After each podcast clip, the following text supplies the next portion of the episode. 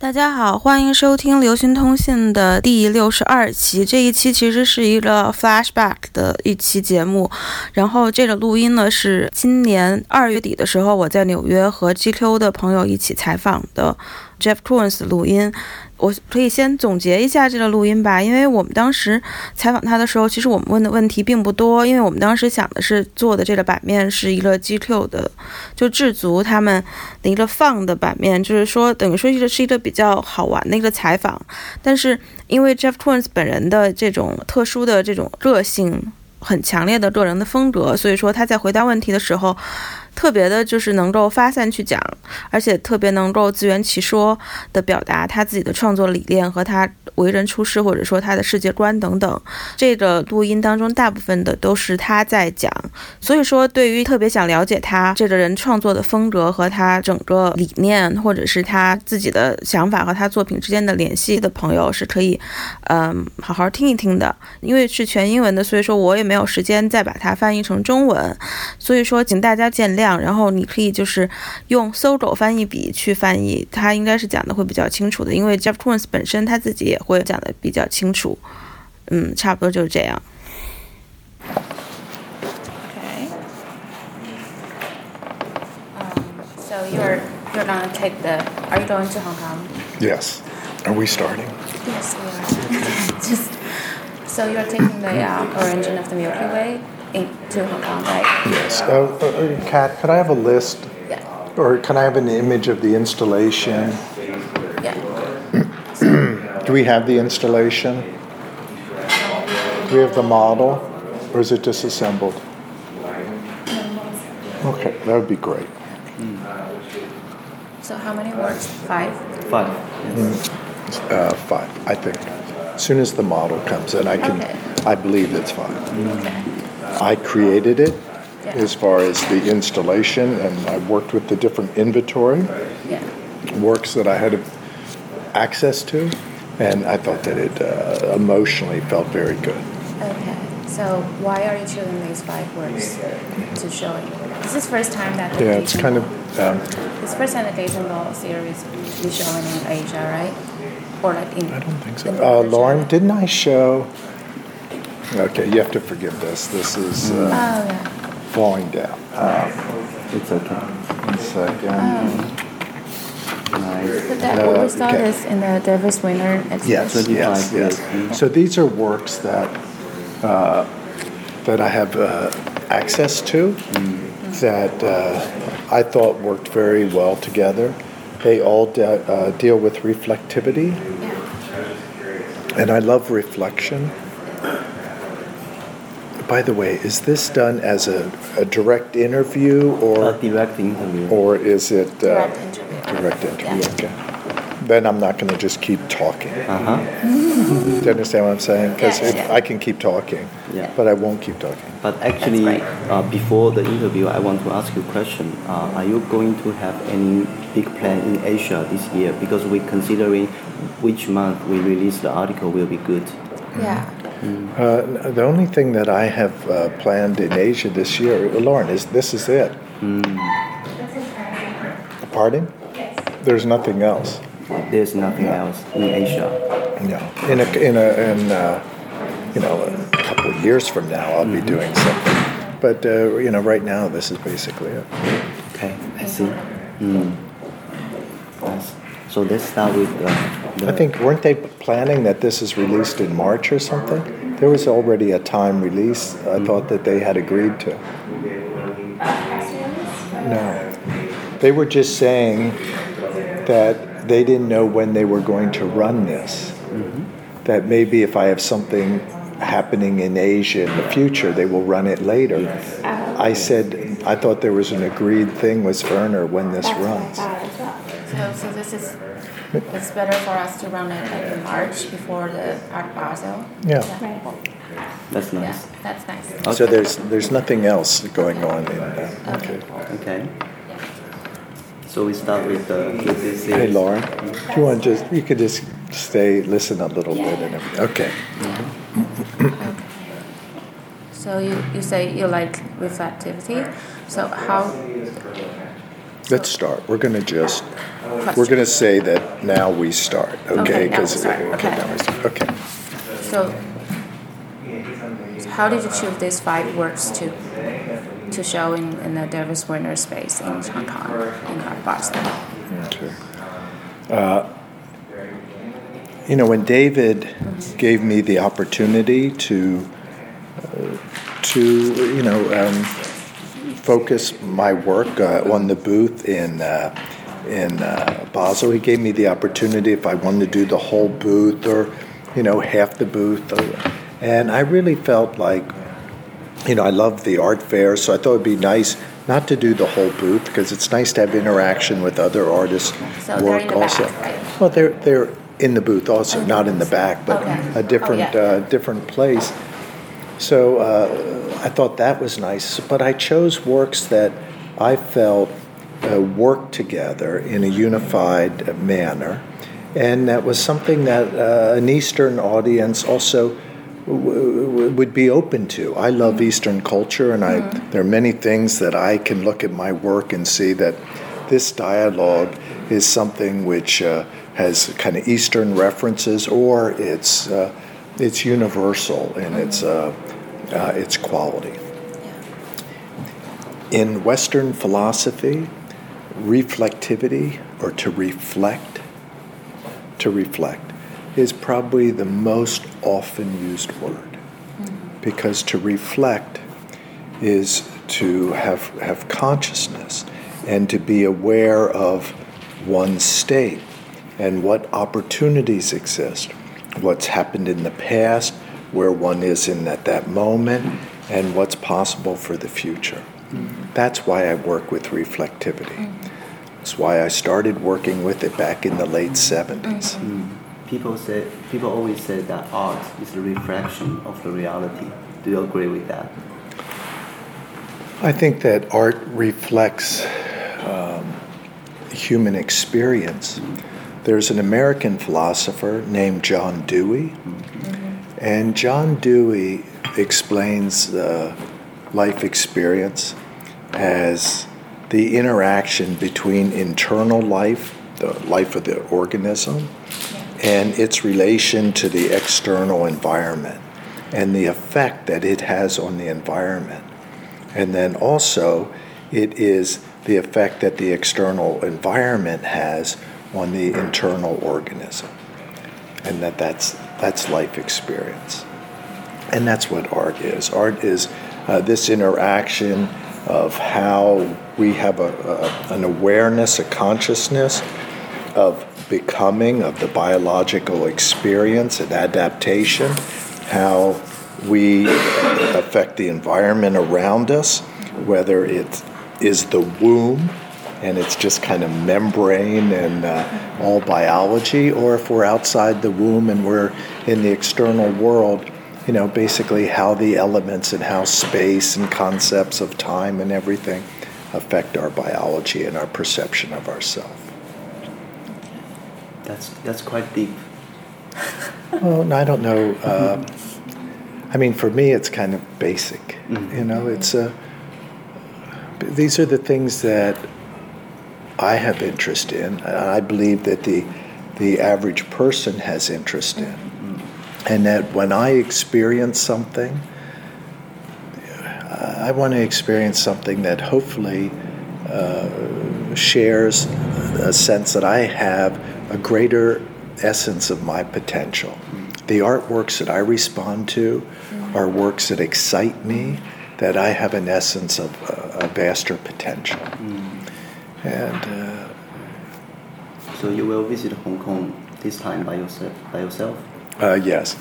Uh, you know, I, I've been to Hong Kong uh, before. I've brought uh, my family uh, to Hong Kong. I've been to, uh, you know, Hong Kong several times. I've been to mainland China before. In the past, I brought my family to main, uh, mainland China.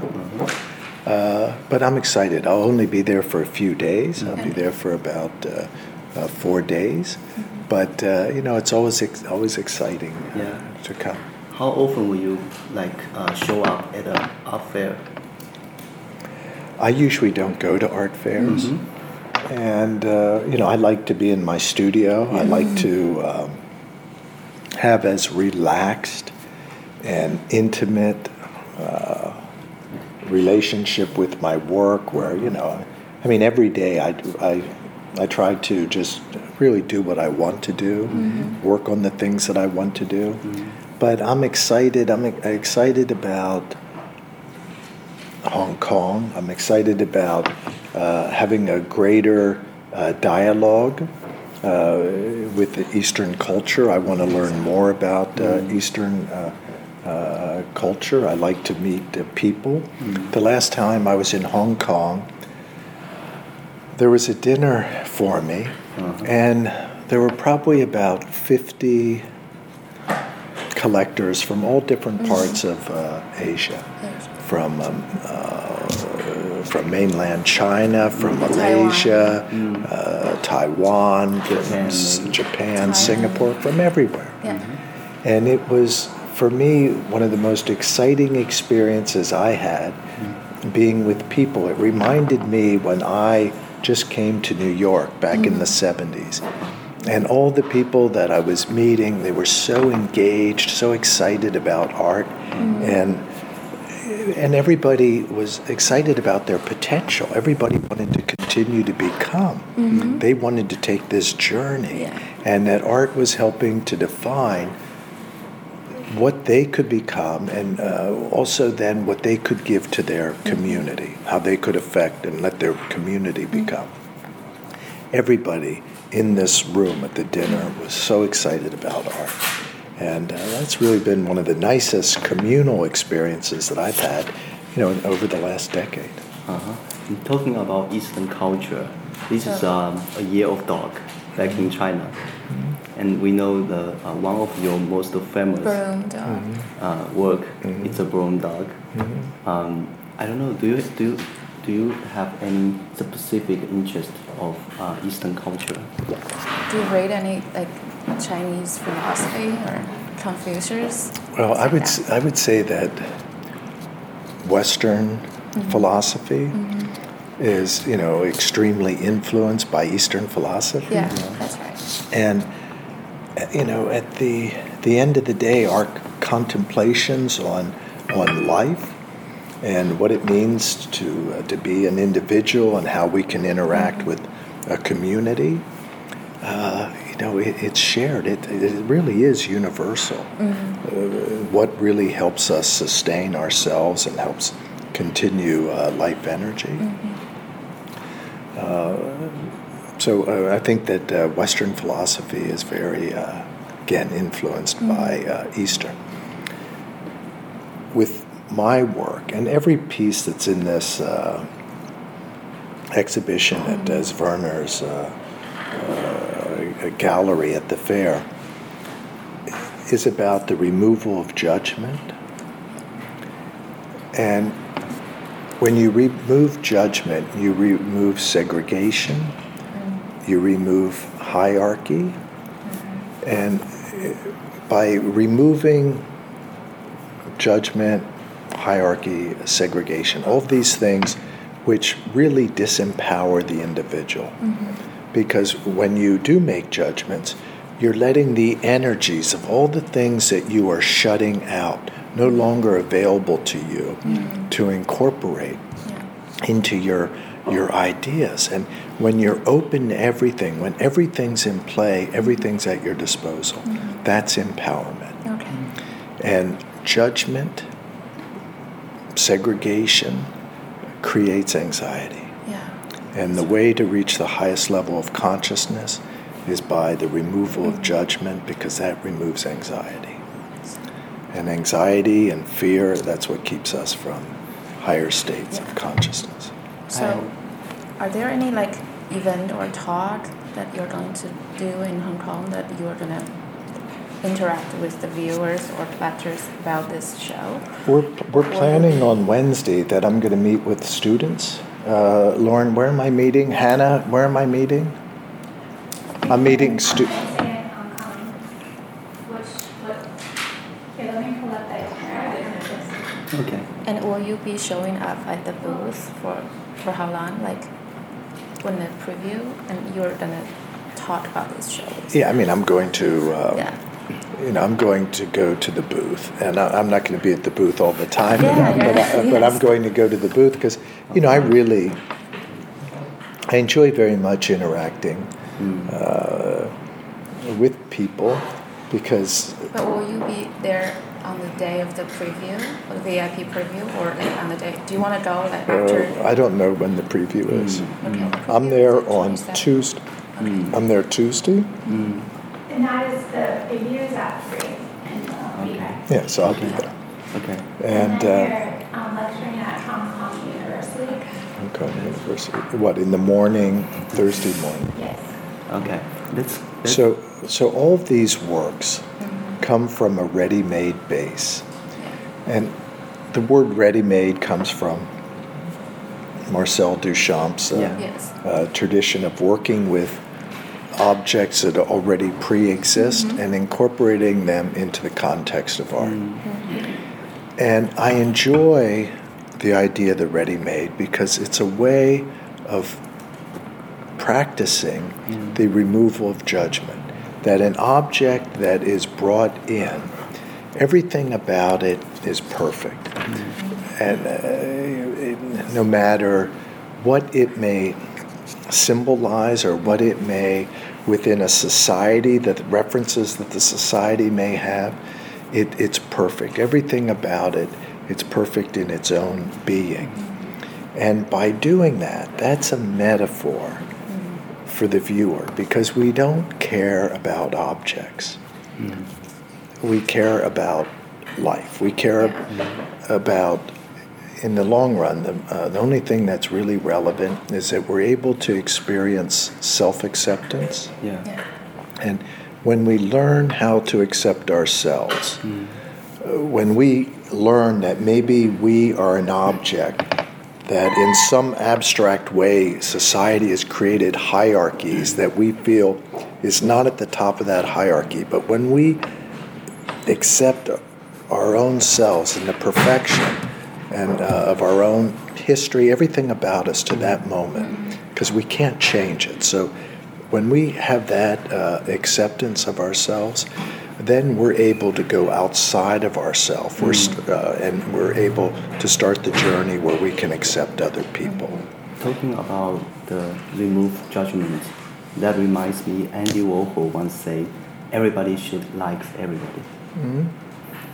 Well, yeah, well, yes. I mean, every everybody should like everybody, Mhm.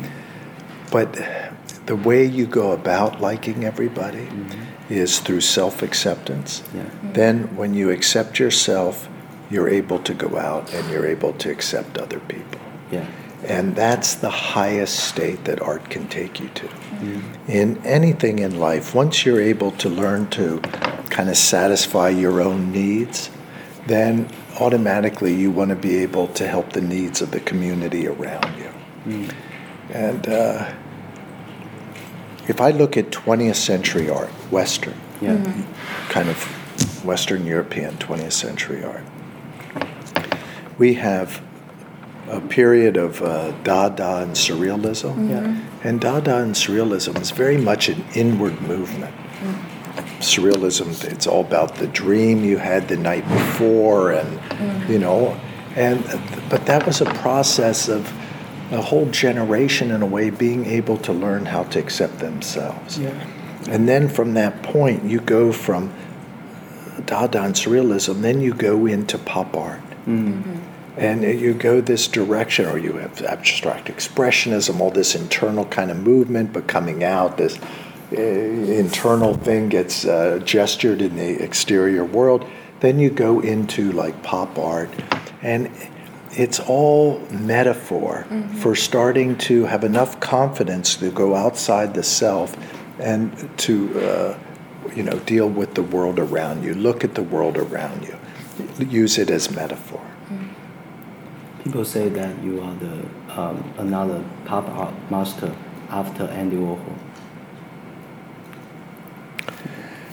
Uh, you know, it's an honor to hear that. But, you know, I'm just, uh, you know, I'm not- you know, I'm the individual that I am, I'm the artist that I am.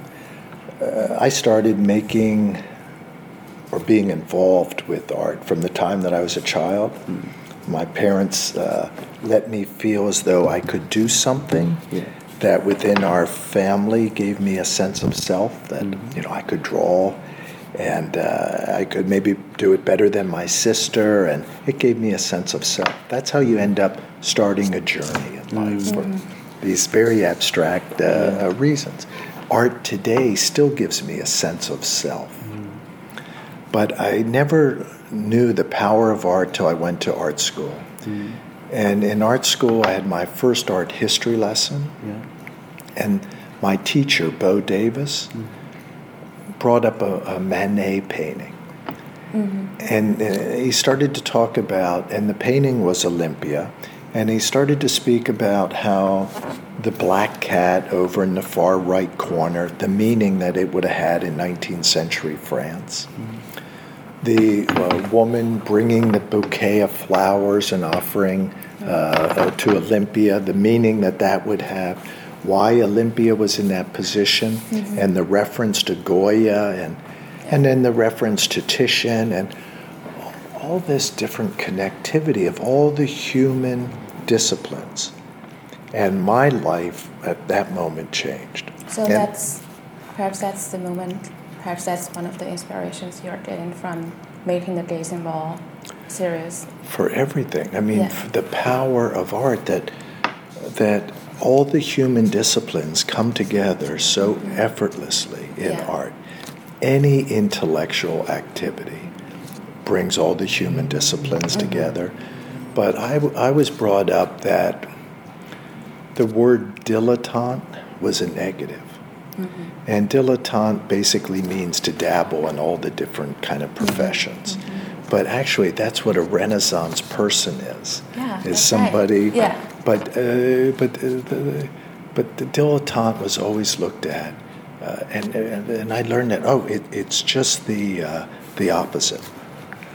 When you mention the gazing balls and the influence, because I mentioned like Manet in Olympia referencing Goya, Goya. who's referencing Titian, and Then just as our genes and our DNA are interconnected, like Yes, a double right. double Yeah. helix, Yeah. Mm-hmm. our that's internal. That's in our biology. Mm-hmm. So inside, mm-hmm. we're connected like this, but externally, outside our body, mm. our cultural lives mm. are interconnected and run parallel Yeah. to our biology of this interconnectivity. And that's how you achieve transcendence. Manet mm-hmm. could never uh, become Manet without finding Goya to be greater than himself. Yeah. And Goya could never have become Goya without finding Titian greater. Mm-hmm. And so it's really by standing on the shoulders of our forebears how we're able to become, and then how we're able to be there for our offspring. So my other question about the show and how are these work are in, interact with each other and to create this di- dialogue of removing um, judgments. Okay. I just want to go back just one second. Okay, sure. People have a hard time giving it up to something uh, greater than the self. I mean, it sounds like, oh, that's, oh, no. People don't. People do. Uh, people are, are very uh, filled with fear mm-hmm. and anxiety, and to let one's guard down and truly give it up, which is to love, mm-hmm. to accept something and open oneself up completely, mm-hmm. and basic to let that being, that presence, uh, be in a position where you just, you know, absolutely make yourself ob- kind of uh, observant to and to totally embrace it. That's very hard for people to do. Yeah, that's right. But yet, uh, it's a beautiful thing to do, and it's how we're able to achieve transcendence. It's how we're able to increase our uh, parameters. But you're doing your work in a very different way. Like uh, there is no other artist run a studio like a company like you do. you have a lot of staff working here. Uh, so how you manage all of this? You know, uh, you know, part of what you say, Yeah. uh, there are a lot of people here, but it's a very big misconception that uh, my studio's like a factory or industrial production. And it's something that research it's center. been said for decades, and people start to believe it because they hear it over and over again. and because of the nature of my work, kind of the heightened plastic quality of it, like the new, the vacuum cleaner pieces, um, or the which I made myself. I made those pieces originally by myself. Mm. Uh, or you get into the stainless steel uh, sculptures because of the reflectivity of that surface. And I, I made the stainless steel pieces reflective for uh, the abstraction, the intoxication of the surface of those materials. There, they would uh, associate everything about uh, luxury. I was speaking about desire, but they talk about the shiny. So, a, a lot of times, the messenger gets confused and is kind of uh, blamed, which started back in the uh, uh, the eighties. I'm really very very romantic artist. I make very few works. The reason that I have so many people involved in my production is I, I work with ready-made objects, and that object is a metaphor for a person. And so I give tremendous detail to every perfection and imperfection that's in that object. Mm-hmm. So if there's a little dent on the side, I maintain that dent. If if there's a, you know a, a little dot here, everything about it I maintain because that care is what is communicated to the viewer because what I'm really trying to do is let the viewer know that I care about them, and it's to to uh, develop a trust. It's not about an object. We don't care about objects. I I do not care at all about an object. I don't care about craft. Uh, uh, craft. Can be like in perfectionism, I should say. Mm. I don't believe in perfectionism. Perfectionism's like a dog chasing its tail. Yeah, It becomes that's right. it becomes fetishism. Yeah. It doesn't go anywhere. Mm-hmm. But I do believe in communicating to the viewer that you care about them. You care about every perfection, imperfect, everything that about them that you care about. And so it's showing them all that time and attention. Sure. Um, some question about your new works. So, when will you be showing new works, the porcelain works? Well, I mean, I'm, I'm making the I new. saw some like Yeah, birds. I'm making some of the new uh, porcelain series now. Mm-hmm. Uh, the blue bird that's in the uh, this Zwirner booth Yeah. is from the Antiquity series. Yes. But it's one of the important works that helped me come into this direction of the porcelain series. And uh, prior in my metal works, Yeah. that are colored. In the past, they used to be monochromed, all one color. Yeah. Or maybe it was like a Popeye, where the Popeye had multiple colors, but there was never any gradations. Yes. And the Bluebird was really uh, one of the first works that I started I, in development. It did not get completed first, my ballerina did, where I had Yeah. uh, used gradations. And I love the metaphysical quality. I really like the ballerina in the Rockefeller Center. Yeah. Yeah, well, that's a, that's a big one. Yeah. Uh, Lauren, can you bring up the ballerina normal size? Is there something going on? Oh, no, we were just looking at the time, so we were about ten more. Okay. Okay. But uh, can you bring up the, uh, the ballerina, the metal sculpture? So, um, so the bluebird and ballerina are really the beginning of the, the porcelain series. My work has always dealt with metaphysics. If you, my vacuum cleaner uh, pieces, uh, the new, is uh, really about the right here, right now, but it's this aspect of, of the eternal and who's better prepared to survive. Mm-hmm. Biology, the viewer, or an mm-hmm. inanimate mm-hmm. object that has more integrity of just being born. Uh, my equilibrium tanks, where the basketball just hovers in equilibrium, that's pre birth, and it's the right here, right now, and it's after death. And these pieces are very metaphysical because of the gradations that are used. All time and any gradation is depicting time because of a sunrise, a sunset, any movement within the celestial uh, sky creates gradations. So whenever we see a gradation, we're thinking about time. It puts us in the realm of metaphysics right away. These pieces reflect the right here, right now, but they also bend. Okay. They bend light, they bend time and space. Um, so the gazing ball, I know that like um, Salvator Mundi just went off uh, recently, and you know people really became aware of like Leonardo and uh, Yeah. that painting and Leonardo's interest, and how Leonardo also. Uh, through like Walter Isaacson's book, he Yeah. made the the dome, the ball in the dome Yes. in uh, Florence.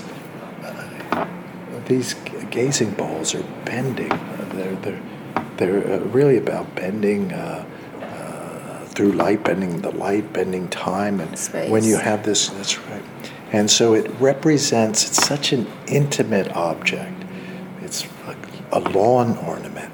Mm-hmm. You know, it's a symbol of generosity. You put it in your lawn, and you go by, and as everybody gets excited. Their Yes. senses are right. are Yeah. stimulated. But at the same time, it's a symbol of everything.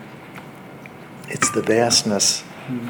Of the universe. Yes. You know, it's uh, and so it takes these paintings like the um, the Tintoretto, the creation of the uh, Milky Way. Yeah. Uh, it it takes a, a, a painting like that and supercharges it.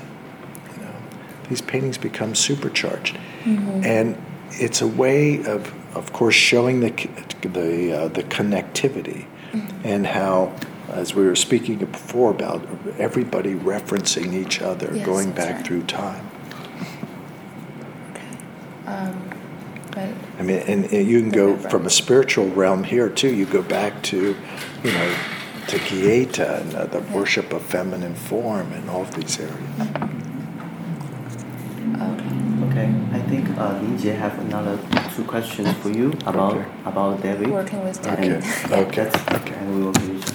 But all those pieces are reflective. I thought that also the birds. I have a swan, and there are of course uh, peacocks uh, that are here. Yeah. Mhm. And uh, also have the bluebird. But I also thought that within Eastern culture there would be a, It would- a, a, the an bird is interest. really- And I know that within the constellations too, that uh, uh, Eastern culture is very interested in uh, the constellations, and as you were talking about the year of the dog and everything, Mm-hmm. Yeah. the creation of the Milky Way. And also Way. the bird is a symbol of spring, so you're going to bring them to Hong Kong in the spring. Oh, that's interesting. Yeah. But I have worked with several dogs. I made a balloon dog Yeah.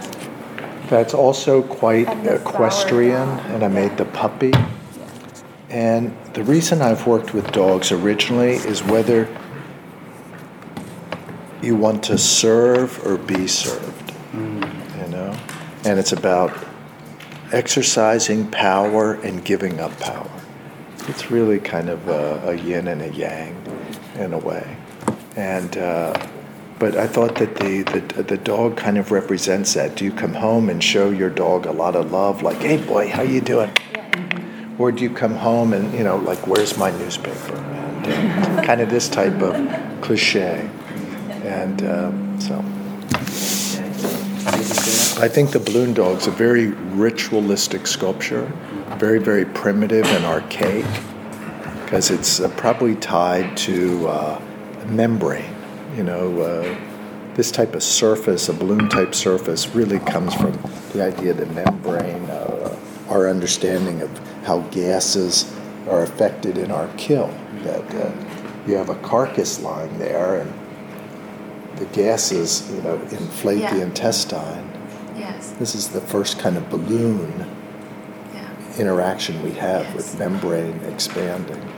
And so it's really related back to very, very primitive part in our being. Thank you so much. Yeah, sure.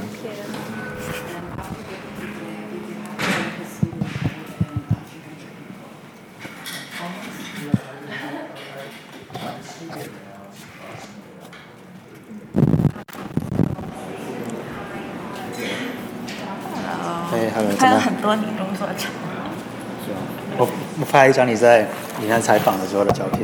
你可以发我。